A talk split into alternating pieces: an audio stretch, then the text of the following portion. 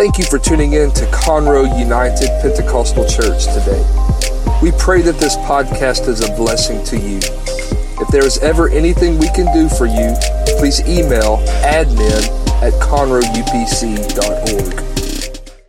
Amen. Deuteronomy chapter 28. And it shall come to pass that if thou shalt hearken diligently unto the voice of the Lord thy God, to observe and to do all of his commandments, which I command thee this day, that the Lord thy God will set thee on high above all the nations of the earth. And all these blessings shall come on thee and overtake thee if thou shalt hearken unto the voice of the Lord thy God. Blessed shalt thou be in the city, and blessed shalt thou be in the field. And blessed shalt be the fruit of thy body the fruit of thy ground, the fruit of thy cattle, the increase of thy cows, and the flocks of thy sheep. Blessed shall be shalt thou be when thou comest in, and blessed shalt thou be when thou goest out. The Lord shall cause thine enemies that rise up against thee to be smitten before thy face. They shall come out against thee one way and flee before thee seven ways. The Lord shall command the blessing upon thee in thy storehouses and in all that thou settest thine hand to. And he shall bless thee in the land which the Lord thy God giveth thee. The Lord shall establish thee a holy people unto himself as he sworn unto thee. And if thou shalt keep the commandments of the Lord thy God and walk in his ways, and all of the people of the earth shall see that thou art called by the name of the Lord, and they shall be afraid of thee. One translation, instead of use the word afraid, they shall stand in awe of thee. And the Lord shall make thee plenteous in goods, and the fruit of thy body, and the fruit of thy cattle, and the fruit of the ground, and the land which the Lord sware unto thy fathers to give thee. And the Lord shall open unto thee his good treasure, the heaven to give rain unto thy land in his season, to bless all the work of thine hand. And thou shalt lend unto nations, and shall not borrow. The Lord shall make thee the head and not the tail Thou shalt be above only, thou shalt not be beneath. If thou wilt hearken unto the commandments of the Lord thy God, which I command this day to observe and to do them, and thou shalt not go aside from any of the words which I command thee this day, to the right hand or to the left, to go after other gods to serve them. This is, this is a passage of Scripture that, in its original intent, was written, of course, to the children of Israel whom had left and been delivered from the land of Egypt. And God made them some promises. You'll go in, you'll be blessed. You'll come out, you'll be blessed. In your body, your ground, uh, your crops, every aspect of your life shall be blessed. And this morning, I just, this passage is alive for me. I believe the Word of God is alive. Amen. I believe the Bible, the Word of God, is alive. It's a living document. It's not something that we can be set aside as being ancient of days and no longer of relevance, but I believe the Word is alive and well. And I want to talk to you this morning. I want to just share and follow after my heart and follow after the Spirit. Amen. Please be seated. Amen. I approach uh, the pulpit today with great faith in my spirit. As I observe the first eight months of this year, where our church is concerned and where families of our church are concerned, I'm able to observe great blessings upon many, many, or most of our families. I am marveling at the blessings that I see coming and see unfolding to families who worship with us. New houses, uh, a parking lot full of late model cars.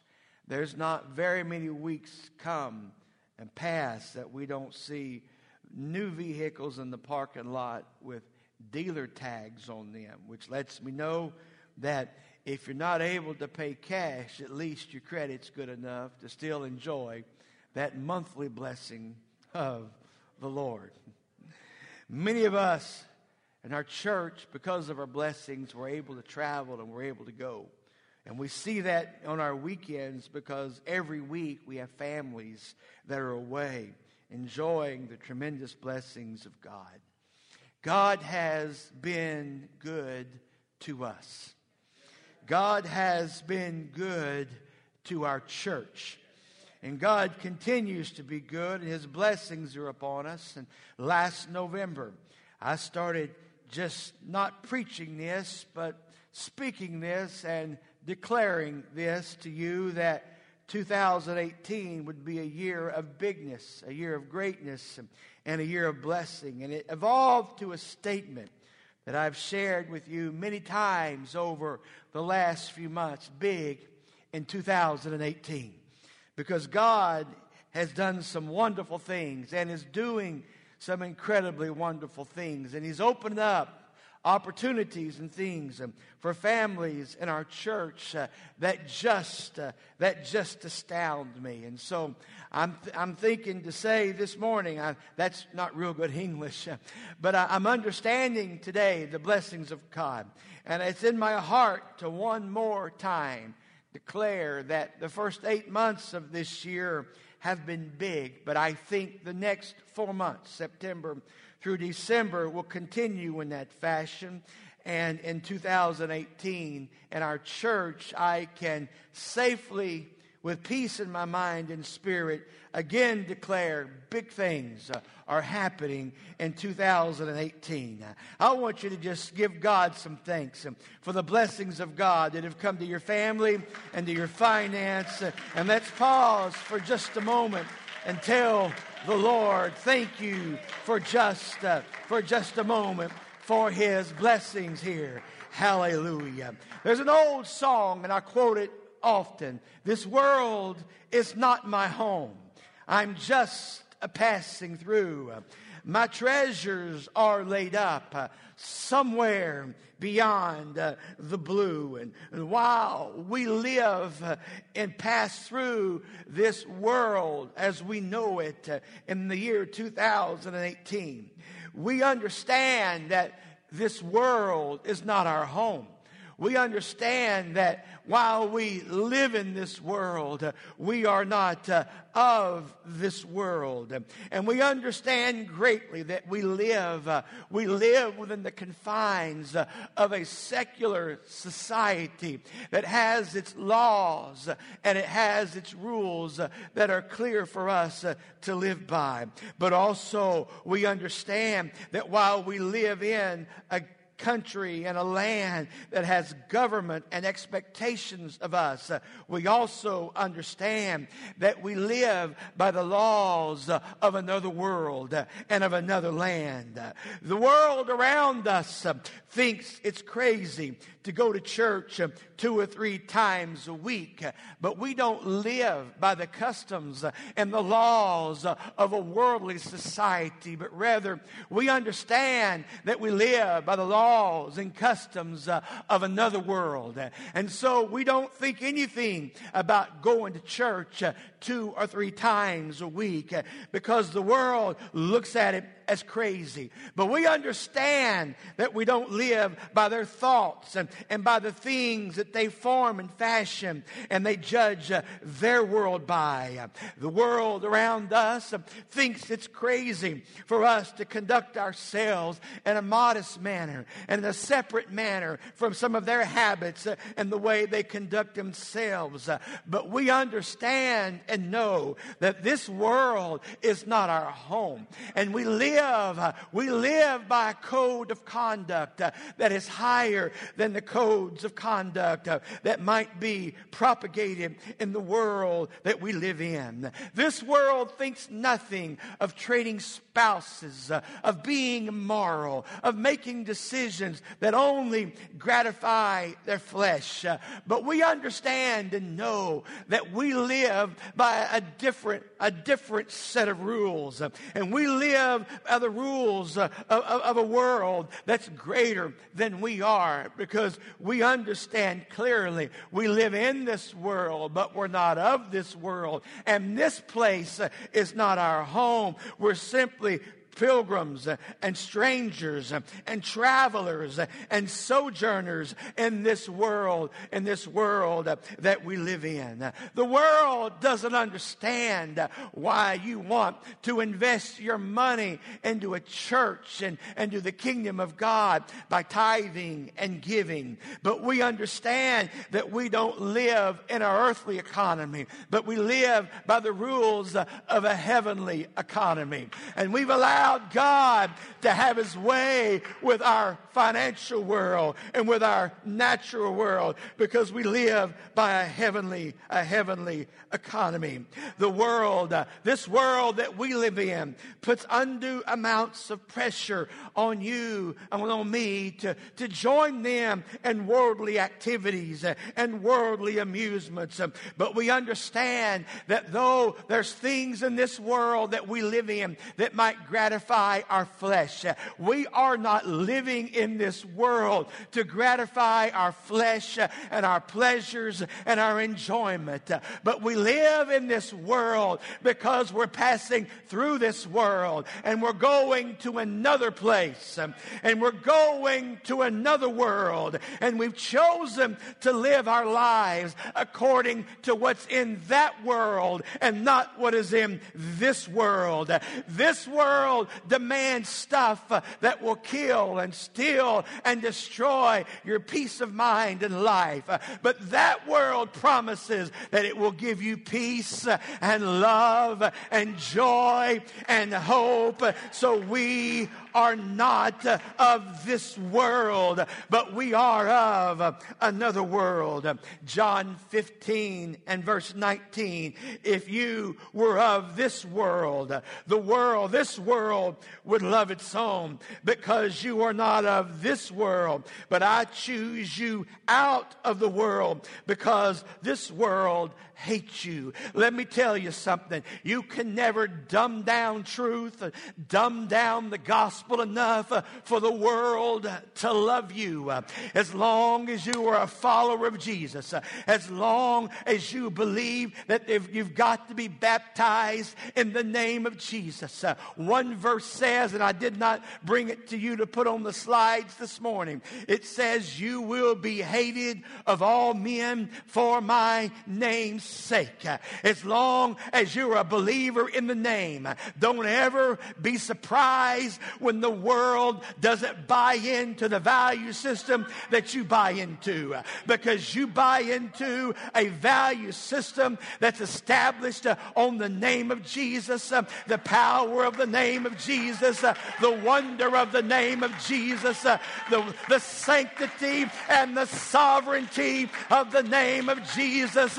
And this world cannot understand those things. And so they don't appreciate and they may well hate and persecute you because, uh, because of uh, the things that you believe in. This world that we live in, it may be our location. It may be the area that we have a temporary, a carnal, uh, uh, material house uh, that we live in, this world that we live in that puts upon us uh, the natural the natural responsibilities of careers and of finances.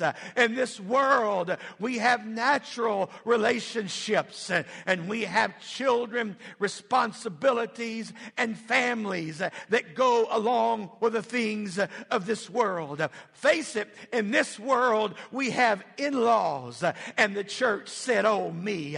But also, there's not a one of us here that doesn't have an outlaw in our family. And we've got in laws and we've got outlaws in this world. But you've got to remember something. You may live in this world, but you are not of this world. And though there's in laws and outlaws and money pressures, remember this there's a God who says, You can live in my world, you can live in my realm, you can live in the spirit. You may be located in a natural world, but you set your affections on things above, things that are eternal, things that are not temporary, things that are not temporal, but things that are eternal and will last forever. For you understand, this world may well be our location, but this world is not our destination. We're going to a better place. We're going to a better place. There is a place called heaven. There is an eternity that's worth living for. It's bigger than we are. It's greater than we can imagine. Our worldview, therefore, our worldview is not a worldly worldview. It's not a carnal worldview. It's not a temporary worldview, but our worldview is a heavenly worldview. Everything that we look at, we look at it and the factor in the fact that I want to make this decision in life. But how can God fit into this decision? I'm going to get a new house, but how can God fit into this decision? We're going to do a certain thing in our career, but how can I keep God involved in my career? We're going to make a family decision, but how do I keep God involved in my family if I make uh, this decision? Because we understand and realize uh, we have a worldview. Uh, the world view around us says divorce, uh, but a God view says forgive. A world view around us says be immoral. It doesn't matter. But a God view says uh, you're not your own. Your body is a temple of the Holy Ghost. a worldview says hate, but we understand a God view says you love, you love unconditionally, you love without favor, you love without precondition. The world says me, it's mine, it's all about me. But a God view says it's not about me, it's not about what I want, it's not about my desires. A God view says it's about Him, it's about the eternal world, it's about the spirit world, it's about the greatness of God. That worldview says you get revenge as a man, but God says forgive, forget, Uh, let the blood of Jesus Christ cover it and go forward with your life as a citizen of another country we speak a different language. You are of god little children. First john chapter 4 you have overcome them because greater is he that is in you than he that is in this world. They are of the world. Therefore they speak of the world and the world hears them. But we are of god. He that knows god he hears us and he that is not of God, he hears not us. Hereby know we the spirit of truth and the spirit of error. I just have come this morning to declare the greatness of a heavenly world, of a heavenly kingdom, of a heavenly destination, of all the greatness and goodness that comes from God when you focus after him. And we understand we're not of this world, but we we are of God. And we know God and we know that He hears us.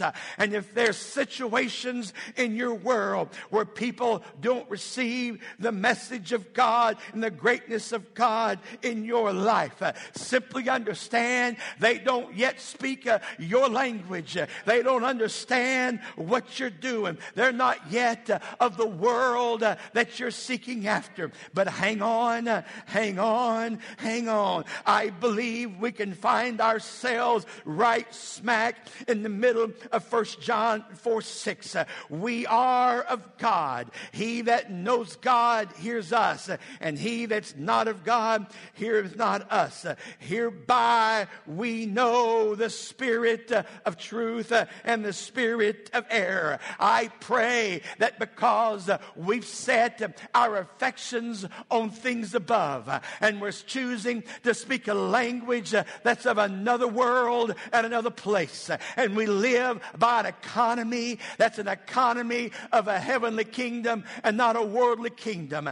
I pray that there would come into every family of this church, everyone that would hear my voice today, those that would be affected by the spirits even that we could address today. I pray that there would come a spirit of truth, a spirit of righteousness, a spirit of godliness, a spirit that's not from this world, but a spirit that's from another world, a spirit that ascends like a dove and permeates your spirit and your mind, and you understand that though I'm living in this world, I'm operating in the realm of a spirit that's from another world. My mind is different than the worldly minds that are around me.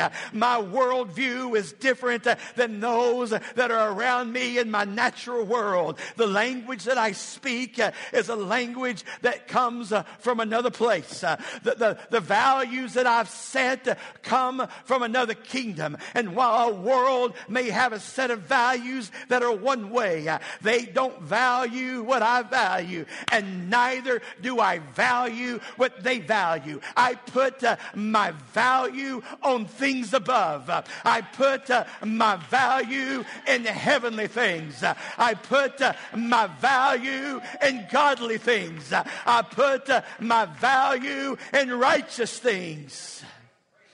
Man, this world, this world is not my home. I read to you Genesis, excuse me, Deuteronomy 28 this morning, some 14 verses. And this chapter just became illuminated to me over the last, um, the last few days. As a matter of fact, uh, I kind of went into a self-kicking contest uh, that I have not shared from this off more often in the past uh, because I see here something that's tremendously exciting. It shall come to pass uh, if thou wilt hearken diligently unto the voice of the Lord thy God to observe and do all of his commandments, uh, which I command thee this day, that the Lord thy God will set thee high above all the nations of the earth. And all these blessings shall come on thee. They shall not just come on thee, they shall overtake thee if you'll hearken unto the voice uh, of God. Uh, we understand that we don't live for the blessings of God. We don't live in pursuit uh, of the bigger house, the bigger car, the bigger bank account. Uh, those natural blessings are marks uh, of a natural world. Uh, but we seek a kingdom that is greater than that. However, when you are following after God, and we understand that blessings of God, natural blessings, uh, worldly blessings, uh, financial security, and those type of blessings, uh, that's not what we seek, but they become a product of what God allows us in this temporary worldly system that we're forced to live in our 70 or 80 years. And He allows that financial and the material blessings to come to you. These things are a byproduct of living for Him. We don't deserve that 2018 model car that you're paying more for that car than your mom and daddy paid for their house, uh, than your grandparents made in a whole year in their lives. Uh, we don't deserve those things. Uh, we don't begin to deserve those things. However, when you seek Him, there are material blessings that begin to unfold as a byproduct of living for God. When you hearken diligently unto the voice of God, when you observe and do His commandments, uh, these things begin to change your life. Uh, you begin to find yourself where things begin to unfold and the byproduct of walking in the Spirit, uh, the byproduct of living for Him, the byproduct of having a heavenly value system in your life. It puts things in your world that just that you just can't understand. It says, "Blessings shall come on thee, and these blessings shall overtake thee." I look at that thought that blessings overtake me. And I can't help but I try to get a word picture of a blessing overtaken. A blessing overtaking you is you're going through life and you look one day and the blessings of God, they just kind of pass by. And when they pass by, they just kind of sweep you along with them. It's kind of like out in the world, you didn't have much, but you came to the Lord. He began to bless your life. Things began to come together. And when other people were getting laid off, uh, you started getting blessings. And when other people were struggling, you got uh, unmerited promotions. And you saw suddenly that the hand of God was on your life and He began blessing part uh, of your life. I say this today. You may be in a season when you don't see the blessings of God that are over overtaken you, but because you live in a different economy than the economy that you're stuck in this natural world, and because you have a value system that's in a heavenly kingdom, but you're trying to fit that value system of a heavenly kingdom and keep that while you live in a temporary world, you may understand, you will come to know that you may not have had those blessings overtake you yet, but understand it's a temporary situation because uh, your real values is what happens on the other side. You keep reaching for Him. You keep stretching for Him. You keep desiring Him. And you'll wake up one day and realize His blessing, His provision has overtaken me. It has lifted me up. I'm no longer where I was, but now in a natural physical world, the blessings of God have overtaken me. These are not the blessings of a natural world. These are the blessings of a heavenly world. And because we can only relate to them in a natural sense, we look at them and say, that's money blessings and material blessings and financial. No, no, no, no. I declare that those blessings from the other world, from a worldly view, it might look like money. It might look like financial security, but what it really is, it is a security and it's a heavenly favor that comes on people who seek after Him and to walk after Him and place their values in a heavenly kingdom system, not a system of the world, not a system with a worldview, but a world that has a God view but a world that's got a, guard view. It goes on to say this, verse number three Blessed shall they be in the city, and blessed shall they be in the field. Blessed shall the fruit of the body be, and the fruit of thy ground, the fruit of thy cattle, the increase of thy kind, and the flocks of their sheep. Let me just put it this way. What he's saying is, uh, if you got cows, your cows have twins. If you have goats, uh, your goats had triplets. If you have kittens, you got more kittens to know will than you ever could have dreamed about. God forbid the kittens. But however, something begins to happen when you live in a heavenly minded kingdom. When you live there with your affection set on things above, things begin to happen. Things begin to happen. Your family wants to live for God. Your friends want to know what's going on in your life. People begin to be drawn to you because you're being used in a heavenly in a heavenly kingdom. Protection comes to you from your enemies. Verse number seven said, The Lord shall cause thine enemies that rise up against thee to be smitten before thy face. They shall come out, uh, they shall come out against thee one way, and they shall flee from thee seven ways. Uh, yeah, you know, I hope that nobody here has an enemy, but there's every one of us have dealt with things that came against us. Uh, and if hell has come against you, if Satan, the destroyer of your soul, has come against you, you keep your values in a heavenly realm. You keep your, you keep your worldview a godly, heavenly worldview. And that thing that comes after you to destroy you,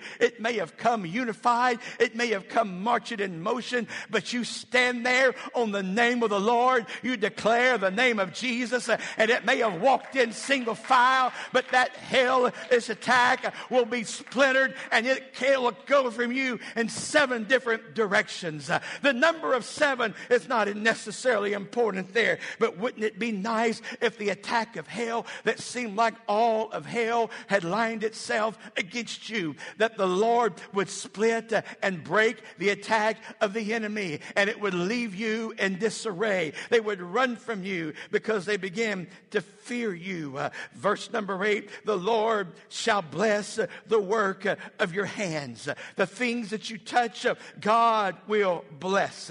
We understand in this life that sometimes we go through trials.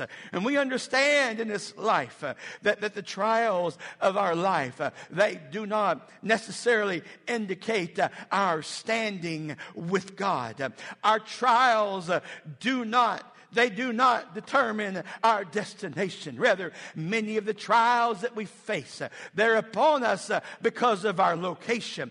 And we understand and we can rejoice knowing that we may have trials based on the location that we are in this natural life. But we understand with great faith and great excitement uh, that, that though those things are upon us, they do not indicate our standing with God. You may walk through a dark time, but that does not mean God has forsaken you. You may spend time at the hospital, at the cemetery, or in the divorce court or bankruptcy court. That does not mean God has forsaken you.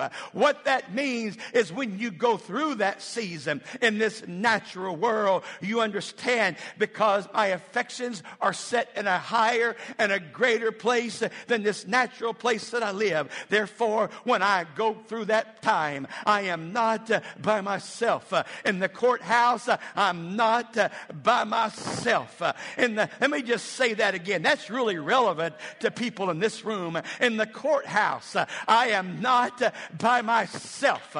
in the hospital, I am not by myself. hallelujah. Hallelujah, hallelujah. When I'm going through that trial, I am not by myself in the cemetery. I am not by myself. When I'm riding in the procession behind the hearse, I am not by myself. And I am not broken. And though I may feel pain in this life, I understand and know I've got a better thing in my tomorrows. And God is the one that's in control. Amen. Amen.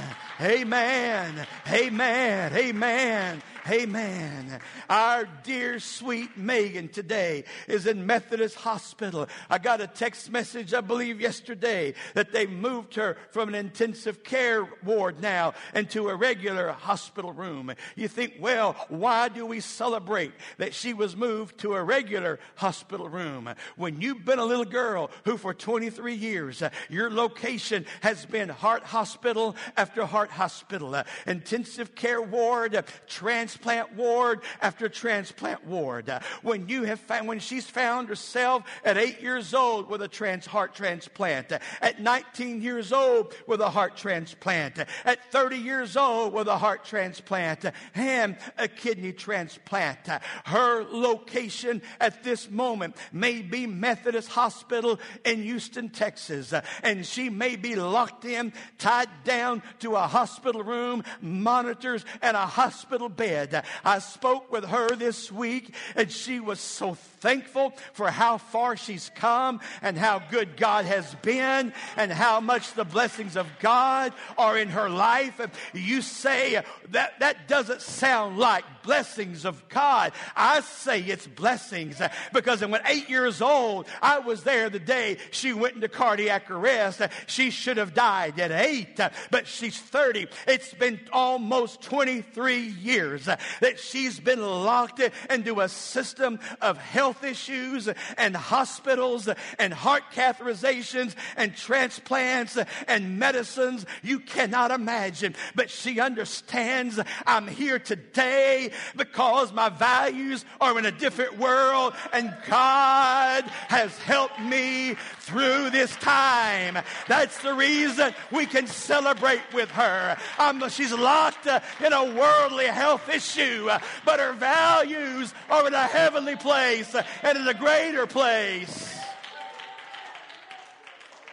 Amen, amen. Our dear brother Marvin, for the last year, he has suffered so very much. Uh, hospitalized uh, nearly every day for the last year. Get out of a hospital, go home, and before the 24 hour period was over, sometimes maybe 48 hours, uh, he would be back in a hospital. Our dear Marvin, hospitalized for a year, immobilized by sickness, today stuck in an electric his career on hold, and may be gone forever. Sister Wilmoth, I just want you to know today that is this world. That is what's going on in a natural world. But I can also declare that Sister Wilmoth testified to me on Wednesday night that, that they were afraid his disability and some of the things that's coming his way were about to stop this month. But she said, I called the phone number and and the lady told me, What are you worrying about? These benefits are set to go for two more years. For six months, Hey, for six months, uh, they have worried about losing their health benefits. Uh, she found out uh, I've been faithful in this natural world and in my place that I'm at, in my world that I'm in. I've been faithful. And God says, I will extend those natural things because you've been faithful to my world. You've been faithful in my system. You've been faithful with a God view of things. Hallelujah. This makes me want to shout. This makes me want to rejoice because I understand I'm living by a different set of values. I'm living in a different world than I'm living in. Hallelujah. Hallelujah. The God view of the moment that we live in makes things so very different. You may have a temporary setback in this world, but you may be set back in this world, but you've got to understand you have been set up in another world. You may be forcing turmoil in this world, but you've got in your heavenly bank account an unlimited supply of the peace of God that passes understanding. You've got an unlimited supply of the joy of the Holy Ghost. There is an unlimited supply of a God who will never leave you and he will never forsake you. And so while I struggle and worry about this natural stuff, I understand that my help is coming from somewhere else. I understand my help comes from the Lord. My help comes from the heavenlies. My help comes from the one who made this worldly system. Amen.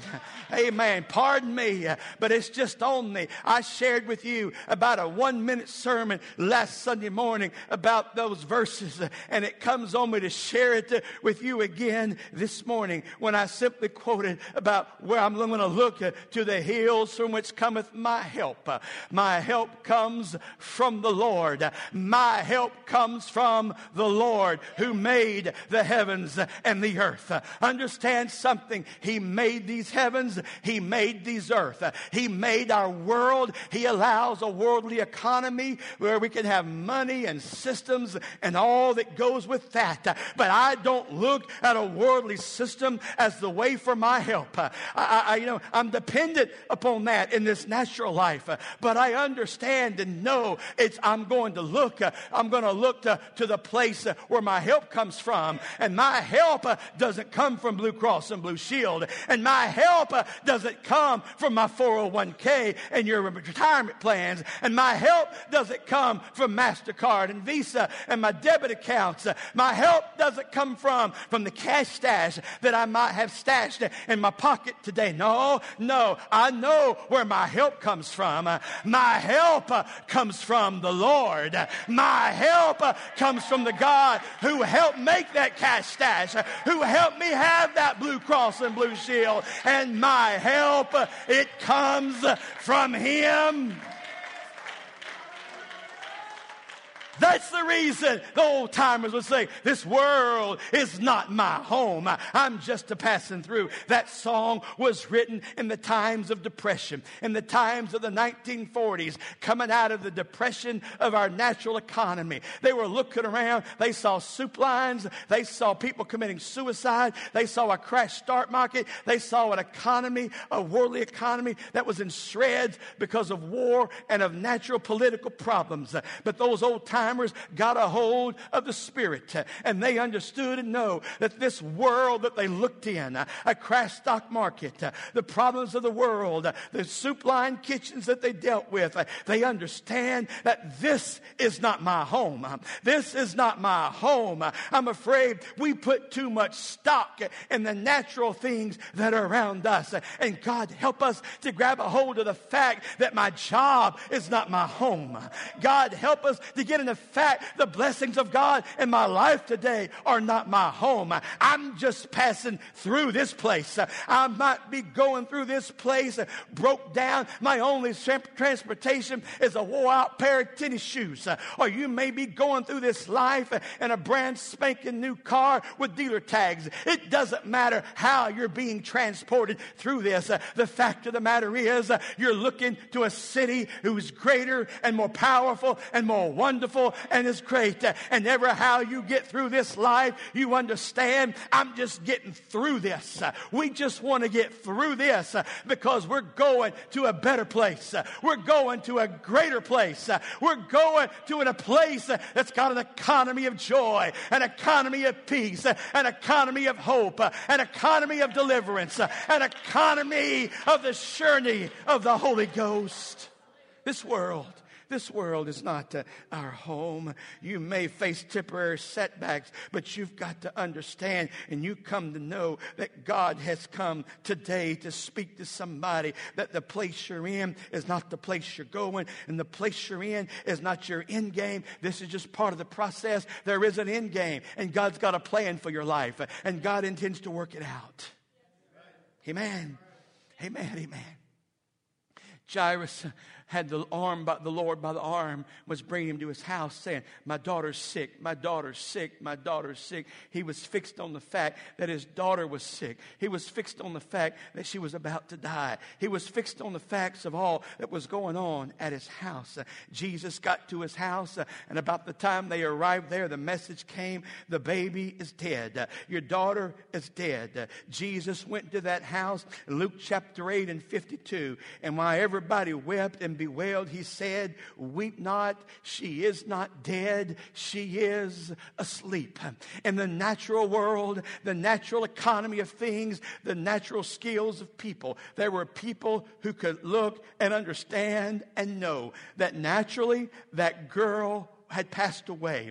That beautiful daughter of his was gone. They felt for her breath. They could feel for her pulse. There was no doubt uh, an RN or a doctor who could get around and help verify. The ambulance guys had pulled up. They had a machine strapped to her and they knew beyond a shadow of a doubt that she was dead. But the one who made the heavens and the earth, the one who defined the heavenly economy and allowed a worldly economy, he walks in and says, It doesn't matter what's going going on with what you know. It doesn't matter if you can find a pulse. It doesn't matter if you can find breath. It doesn't matter what your machines are showing. This girl is not They laughed at the Lord and they mocked him. But what they could not understand, they were locked into a worldview that was life and death, light and dark. No promise. It was just what it was right now. But the Lord says, she is not dead. She is only asleep. You know, I know that He raised her up and gave her back to her parents. But I come this morning with faith in my spirit to declare, even with a prophetic word of confidence and with a prophetic word of determination, what you face, what you're dealing with by a worldview is insurmountable. It looks like the baby, it looks like the lad, the young lady might be dead, but don't look at that and let yourself be locked into what the world may say. Look at it with a God view. God says she's not dead. She's not breathing, but she's not dead. She doesn't have a pulse,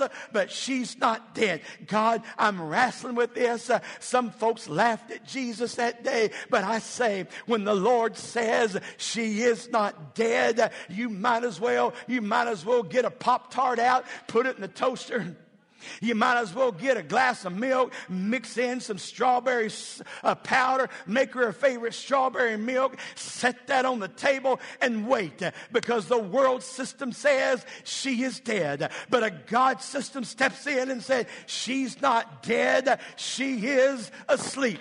And when you operate with a heavenly economy, things that you thought were gone are not gone because there's an unlimited supply and ability for a heavenly kingdom to restore an earthly kingdom. There's an unlimited supply and ability of God to put things back together that hell might have destroyed in your life. Understand if you operate in the rationale of an earthly economy, you're going to be overcome with despair. But when you remember, I don't walk, I don't walk in this world as just a man, but I walk in this world as a man that's got his eyes and his his faith and a kingdom that is eternal. And he's going to take care of my everything. And he's going to provide in my every circumstance. And he's going to fix everything that's come against me. And I this morning preach to the heart of men and women as I conclude. Understand the kingdom economy of God is at play here. The economy of the heavenlies is at play here. And you might as well get ready to rejoice. Uh, don't get ready for a funeral, but get ready for a party. Uh, don't get ready for despair, but get ready for joy because you're living and you're operating with faith in another kingdom and He's going to take care of everything. Hallelujah. Would you stand with me this morning? Hallelujah. My time is up. But I feel faith in my spirit.